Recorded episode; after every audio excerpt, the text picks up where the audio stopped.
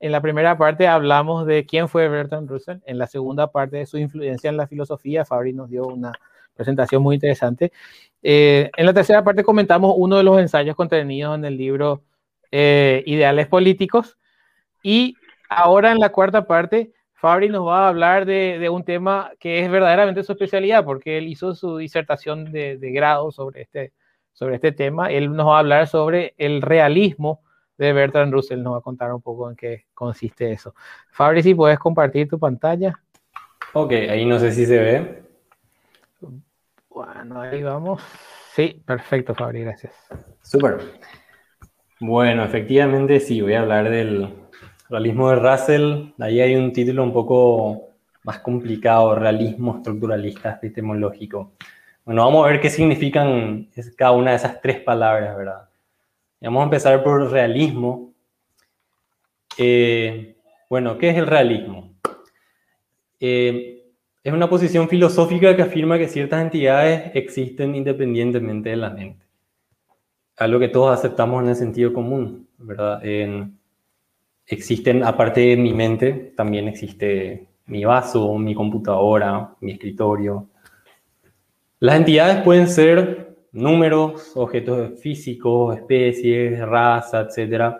Uno puede ser realista a ciertos tipos, respecto a ciertos tipos de entidades y rechazar la existencia de otros tipos de entidades. Por ejemplo, hay filósofos que son realistas acerca de los objetos físicos y dicen, sí, los objetos físicos existen, pero no son realistas acerca de los números, por ejemplo. Los números son un constructo mental para estos filósofos.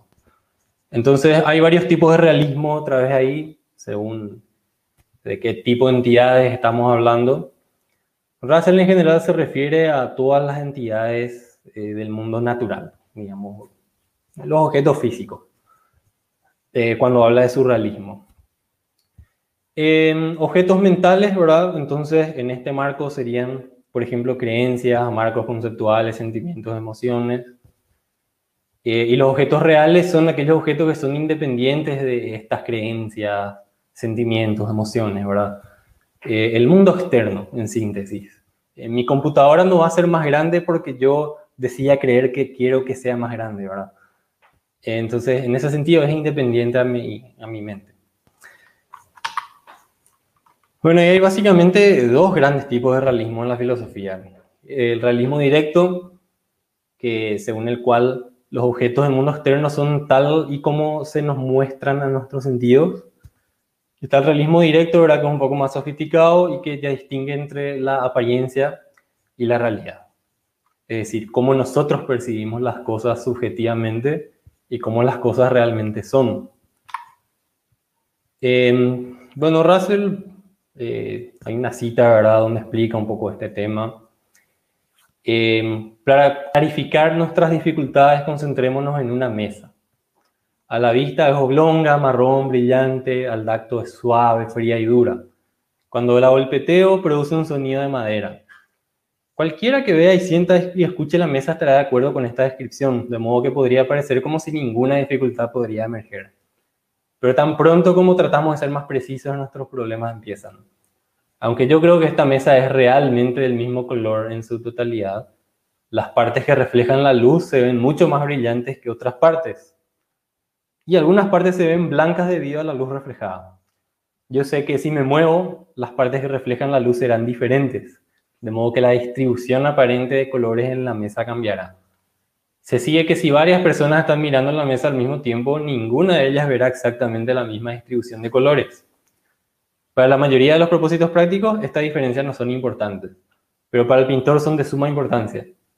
El pintor debe sacarse el hábito de pensar que las cosas parecen tener el color que el sentido común dice que realmente tienen, y aprender el hábito de ver las cosas como aparecen. Aquí ya tenemos los comienzos de una de las distinciones que causa mayores problemas en la filosofía. La distinción entre apariencia y realidad, entre cómo las cosas parecen ser y cómo realmente son. Esta cita viene de los problemas de la filosofía, se llama el librito, y es una genial introducción a la filosofía para el que esté interesado a adentrarse por primera vez en el mundo de la filosofía, es un muy buen librito. Eh, otro ejemplo clásico de la distinción entre apariencia y realidad es la refracción de la luz. Acá no es que realmente el lápiz se dobla, sino simplemente nosotros lo percibimos de esa forma por efecto de la refracción de la luz. Bueno, y relacionado a esto, Russell introduce su teoría causal de la percepción. Que lo que Russell dice en síntesis es que nosotros no percibimos los objetos directamente, sino que los percibimos indirectamente. Por ejemplo, eh, la luz refleja, eh, si yo estoy observando una manzana, viene la luz, se refleja en la manzana y esa luz viene desde lejos pasando a través del, aire, ¿verdad? Llega hasta mis ojos, estimula mi, nervio óptico, ¿verdad? Eso procesa mi cerebro y ahí tengo mi representación mental de la manzana.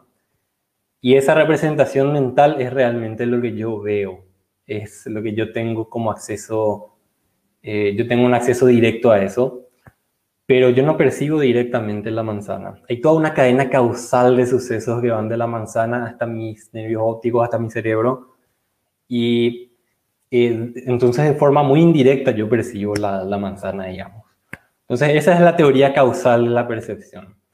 En, digamos, existe, existe una cadena causal que va del objeto a nuestros sentidos y ahí al cerebro, ¿verdad? Eh, las apariencias, lo que nosotros percibimos, ¿verdad? Son los efectos de los objetos externos. Es decir, los objetos efectos externos causan en nosotros esas apariencias que nosotros eh, es lo que percibimos, ¿verdad? Y según Russell, las apariencias son eventos que literalmente tienen lugar en nuestro cerebro, eh, están espacialmente localizadas adentro de nuestro cerebro.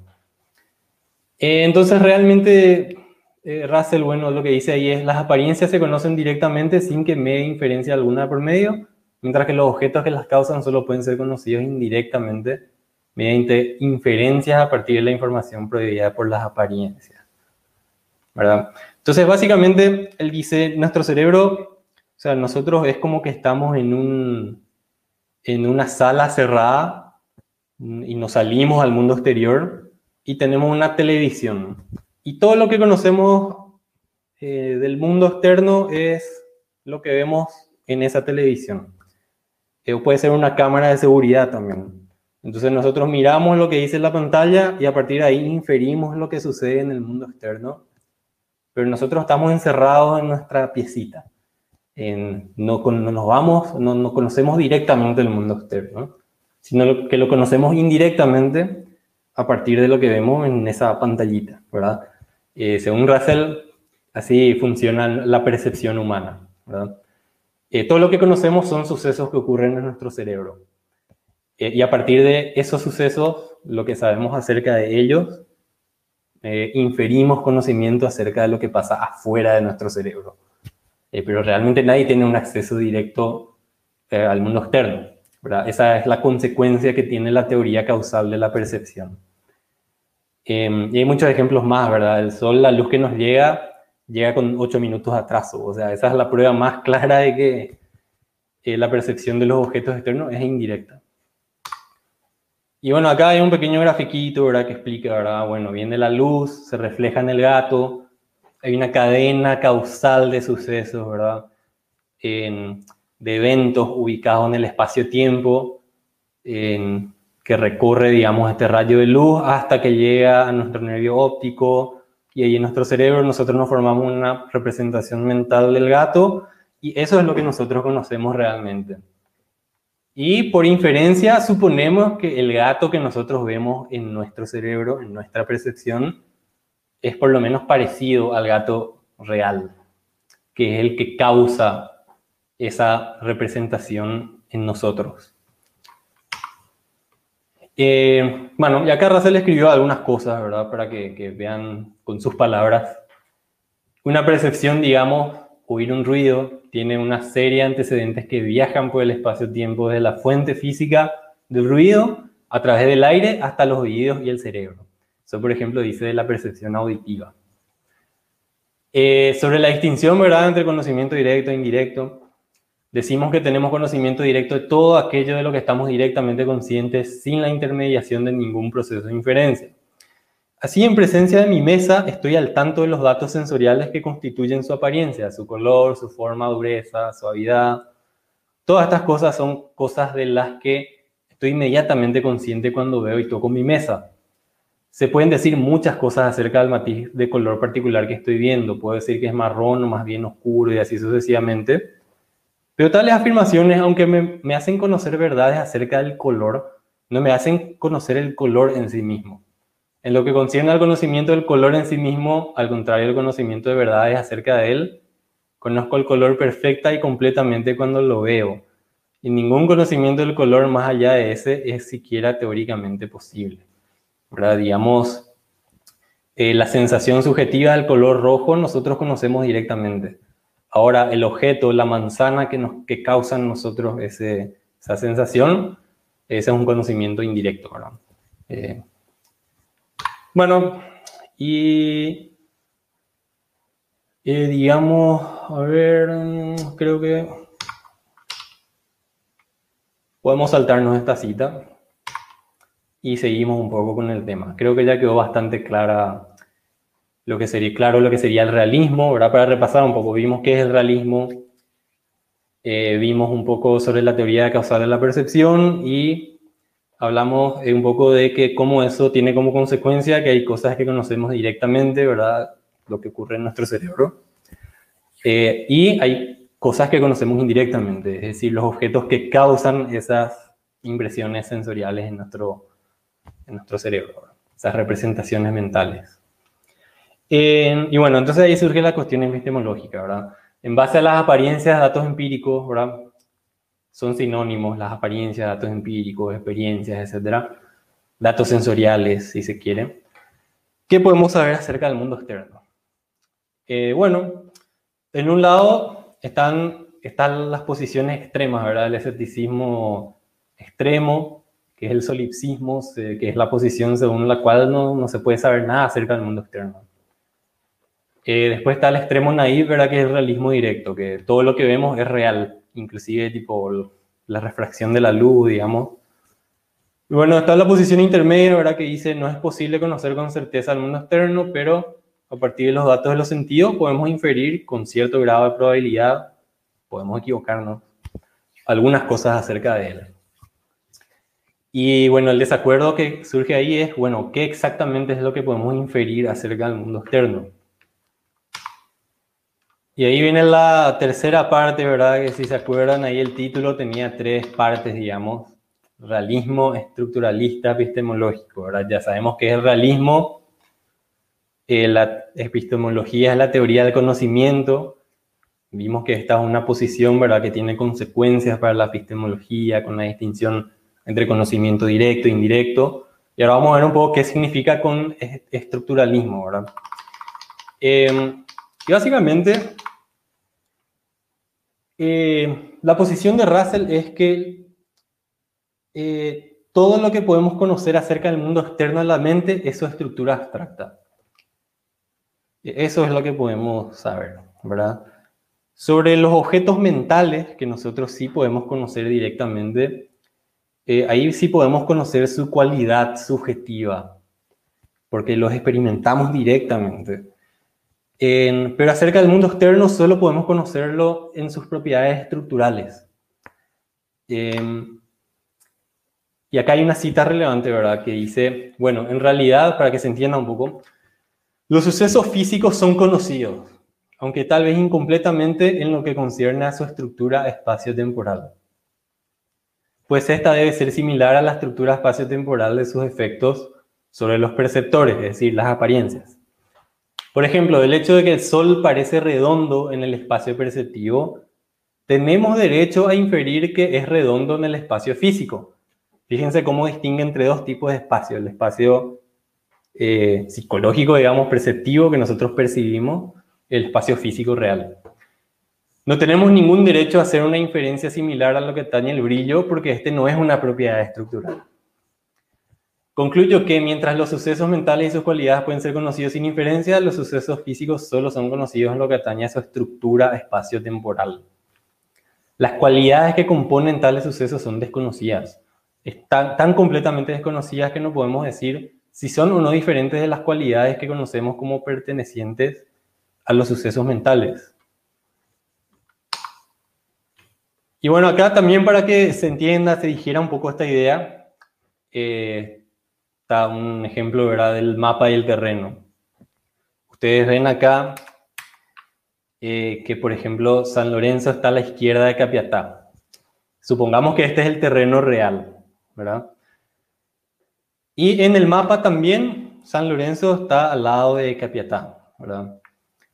Eh, solo que en el mapa San Lorenzo es una mancha de tinta sobre un papel y Capiatá también es una mancha de tinta sobre un papel. Eh, en el terreno real San Lorenzo es una aglomeración de concreto, tierra y otros elementos y Capiatá lo mismo. Entonces son objetos de naturaleza muy diferentes, el mapa y el terreno. ¿Cómo entonces el mapa puede ser capaz de representar el terreno? ¿Cómo es posible que podemos mirar el mapa e inferir conocimiento acerca del terreno? Y justamente porque el mapa preserva las propiedades estructurales eh, que hay entre las cosas. Entonces, por más que en el mapa tengamos tinta sobre papel y en el terreno tengamos concreto eh, y personas, ¿verdad?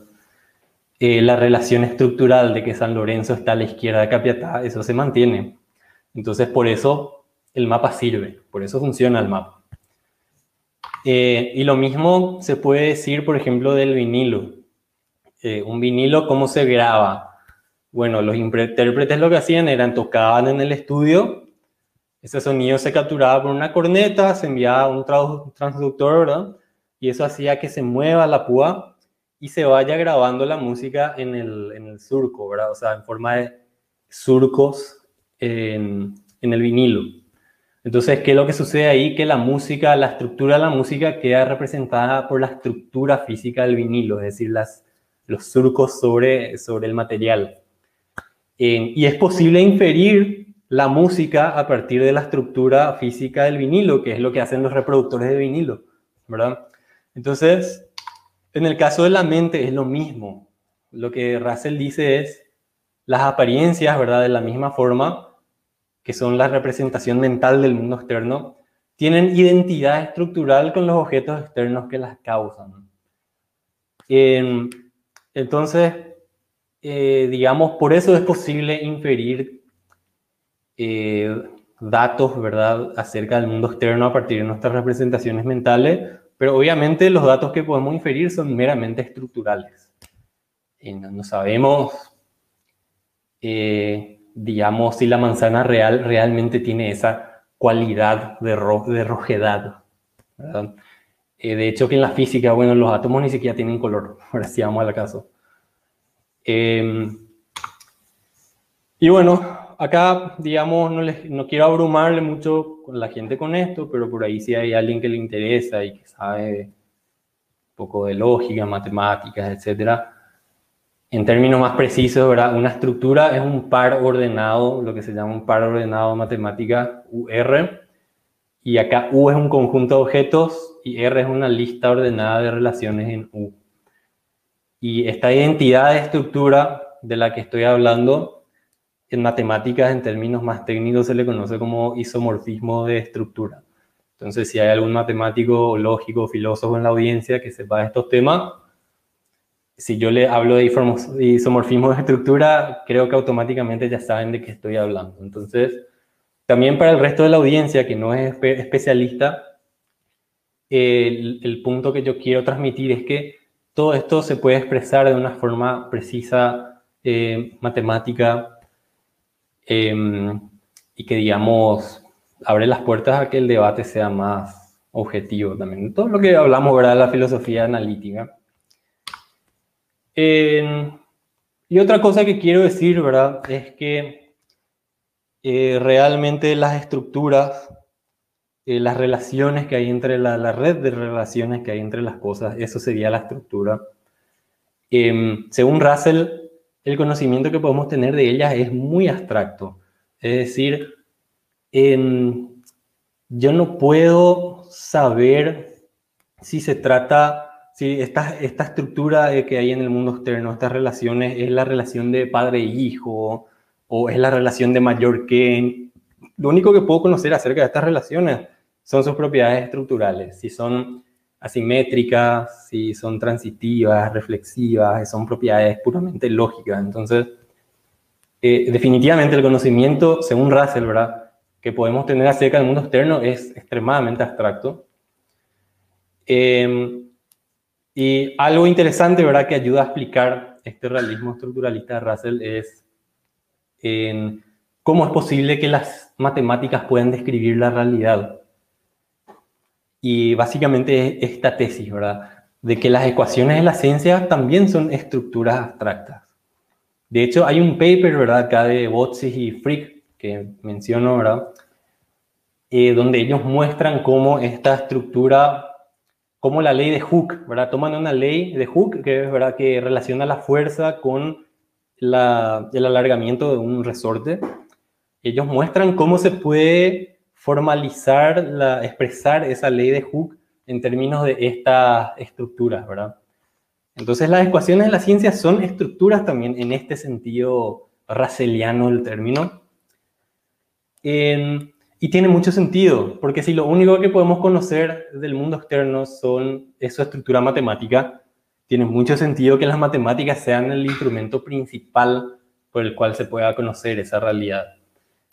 Entonces desmitifica un poco el tema de la matematización de la realidad. Eh, a veces parece mágico como eh, sistemas de ecuaciones diferenciales o cosas más abstractas como, como, que, sean posibles de describir la realidad, ¿verdad? O sea, ¿cómo, ¿cómo es posible eso? O sea, parece casi mágico, pero no es tan mágico si se lo ve desde este punto de vista, ¿verdad? Nosotros eh, lo que tratamos, lo que podemos conocer del mundo exterior son, es su estructura abstracta y la ciencia de las estructuras abstractas es la matemática, así de sencillo, ¿verdad? Y algunas de esas estructuras describirán mejores que otras eh, la realidad.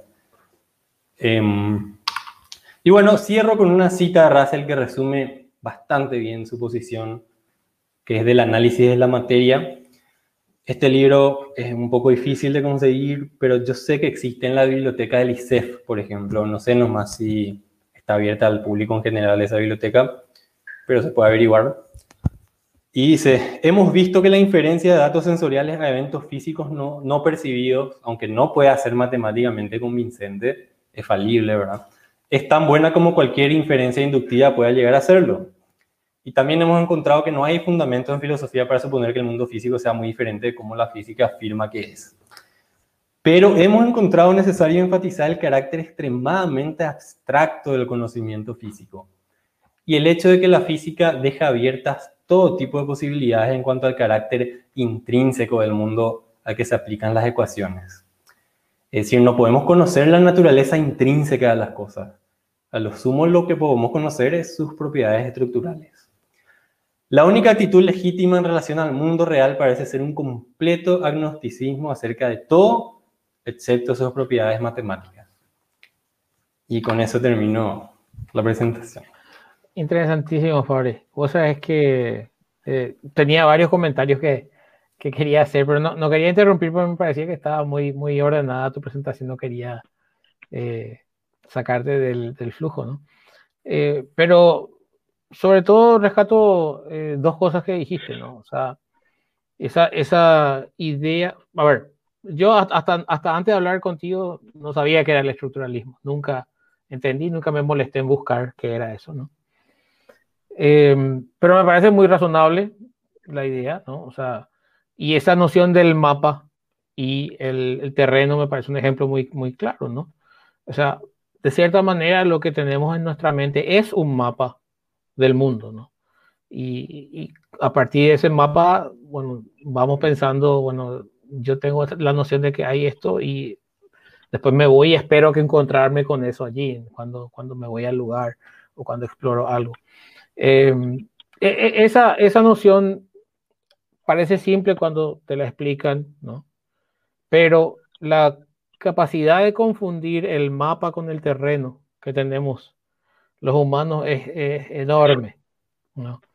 Em, de hecho, eh, tiene que ver con lo que decíamos antes, ¿no? Decíamos antes de que esa, esa idea de la filosofía de Hegel parecía venir de eso, ¿no? De la idea de que, bueno, nosotros pensamos que el mundo es así, tienen un mapa del mundo y después lo traducen a, su expectativa de cómo, cómo tiene que ser la realidad. Em, pero digamos, en, muchos casos, eh, la gente piensa, por ejemplo, que porque alguna ecuación predice algo, se demostró que eso ocurre en el universo. Esa es una cosa que se escucha mucho. No, eh, sé, por decir, ¿verdad? Por, dar un ejemplo. Eh, el, multiverso. La idea de que hay varios universos además del nuestro, que no podemos siquiera explorar, ¿no? Que no podemos, con los cuales no podemos ni siquiera interactuar. ¿no? Eh, podrán haber predicciones de eso, ¿no? Pero las predicciones de eso siempre son parte de nuestro mapa del universo, ¿no? Y está bien, podemos suponer, pero siempre es una suposición y no podemos decir que se demostró que existen multiversos, ¿no? Em, eso uno, y lo otro que había dicho me parece súper importante, o sea, ese tema de la de la, supuesta mística en que cómo es posible que el mundo sea descrito por la matemática. Eh, hay mucho de eso, eh, inclusive entre los matemáticos, ¿no? Y, hay, hay, muchos debates que, que parecen vacíos eh, cuando uno entiende un poco de, de, de, qué es la matemática, ¿no? Eh, mucha gente habla de no, si la matemática se, se crea o se descubre. Y bueno, eh, se crean los modelos, se crean los axiomas, se crean los postulados y luego se descubren las consecuencias, ¿no? Usando la lógica. Entonces, no, hay mucho debate que, hacer sobre eso, ¿no? Eh, yo, yo recomiendo mucho siempre el, libro de James Lindsay, en donde habla de, este tipo de cosas. Eh, y bueno, me, me parece súper interesante porque, como decís, desmistifica ese tema de la, del por qué las ecuaciones reflejan la realidad. Bueno, porque las construimos para que sean cosas que tienen relaciones que son similares a las relaciones que tienen las cosas que observamos. Entonces, no hay ningún misterio. Si yo la fabriqué para que sea parecida a la otra en ese sentido, va a ser parecida a la otra en ese sentido, en la medida en que tenga éxito en mi fabricación. no sé si hay comentarios. Tenemos un comentario. Voy a pasar a leer. De Pastor dice, ¿cómo encaja la teoría causal de la percepción el realismo de Russell con el idealismo de Descartes. Muchas gracias, Pastor. Fabri. Eh, bueno, el tema eh, de cómo encaja. La verdad que sí se podría decirse que Descartes decía más o menos lo mismo, en el sentido que Descartes quiso buscar un fundamento para todo el conocimiento y él dice, eh, bueno, lo, lo más eh, seguro, el conocimiento más seguro del conocimiento de que yo soy una cosa que piensa, es decir, de que él está teniendo, o sea, hay algo que está teniendo ciertas percepciones de colores, olores, lo que sea. Ese es el famoso yo pienso, luego existo. Solo que, eh, según Descartes, a diferencia de Russell, la materia y la mente son radicalmente diferentes. Él tuvo que buscar una explicación muy tomada de los pelos para explicar cómo es posible que la materia puede interactuar con la mente. Le atribuyó, eh, la, decía que en la glándula pineal está eh, digamos, la conexión entre la mente y la materia era algo así muy, muy tomado los pelos, ¿verdad? Pero, es porque él se construyó una trampa de la que no podía salir fácilmente, eh, ese dualismo entre mente y materia. y también para probar la realidad del mundo externo, eh, Descartes pues quiso, ¿verdad? Bueno, vamos a buscar el conocimiento seguro, son nuestras percepciones, ¿verdad? Y a partir de ahí vamos a derivar todo el resto. Entonces él quiso derivar la existencia del mundo externo a partir de las percepciones y eso realmente es imposible de hacerlo. Em, no hay posible refutación para el solipsismo más que decir, bueno, no hay razones muy convincentes para creer en él, ¿verdad? Eh, no hay razones para refutarlo, para decir que está mal, pero tampoco hay razones para creerlo, ¿verdad? Em, pero bueno, para probar la realidad de los objetos externos, Descartes tuvo que recurrir a Dios, que Dios no, no nos iba a engañar, digamos. Básicamente era su argumento, así resumiendo muy... Eh, pero sí, digamos, Descartes tenía una especie de teoría causal de la percepción, hay objetos externos y producen sensaciones en nosotros, pero tenía otras cosas que complicaban un poco la cuestión. Fabri, solo para, para aclarar, pues, por si alguien no esté familiarizado con el término, cuando hablas de solipsismo, sería la idea más o menos de que eh, todo lo que existe es lo que está en nuestra mente, más o menos, como si fuera que eh, es indistinguible existir que estar soñando, más o menos. Exactamente, es más, Russell describía una posición que decía, bueno, si querés ser un solipsista consistente, tenés que negar inclusive los hechos pasados. O sea, ¿cómo sabes que lo que pasó es real también? O sea, lo único que puedes decir es que tenés una sensación ahora eh, cuando recordás un evento, ¿verdad? Que ahora mismo vos tenés una sensación, pero podrías estar imaginándolo también. O sea, más o menos lo, único, lo que te sucede en el momento presente es lo único que, en lo cual puedes creer, si es que sos un solipsista, eh, y lo que sucede dentro de, de, tu cerebro en ese momento, ¿verdad? Lo que vos estás percibiendo directamente. Ok, genial. Creo que no tenemos más comentarios, ¿verdad? No, ya no. Bueno, entonces... si es que querés aportar algo, alguna pregunta que, que tengas con respecto a esta sí, última la parte. La, misma, la verdad era la misma que estaba mencionando, que respondió ya Fabricio, eh, pero ya está bien bastante contestado realmente. Eh, se nota ahí esa, esa eh, falencia que tuvo Descartes a la hora de tratar de explicar lo que se observaba. Nada más. Ok. Gracias, Osvaldo. Bueno. Gracias, Carlitos. Gracias, Fabricio, por... Oye. por Perdón, Pero- Carlitos. no, no. Sí, sí, no, no, adelante. Eh, tenemos una, una última pequeña parte, pero terminando más tú. Eh, no, quería nomás ver si es que alguien tenía más comentarios con respecto a, a, a esta última parte. Por Ya, eso le preguntaba a ah, Osvaldo. Sí, sí. Acá tenemos un, comentario más sobre la charla, Alma. Ah, sí. Es la primera vez que veo una transmisión del APRA. He hallado muy valioso lo expuesto el día de hoy. Es un gusto conocerlos y agradezco mucho el trabajo de divulgación que están haciendo. Muchísimas gracias a vos, Abner, por, por participar, por escucharnos. Y bueno, vamos a, esperemos que sigas pendiente de todos nuestros cafés escépticos, que lo preparamos con, con mucho cariño, con mucha dedicación para todos ustedes. Y también en los pasados, si el primero que estás viendo, puede ir viendo los que tenemos de antes, ¿no? Eh, bueno, no sé si, si, si no tienen más comentarios, continuamos. Así ya la última parte cerramos breve para eh, dar unas lecturas recomendadas.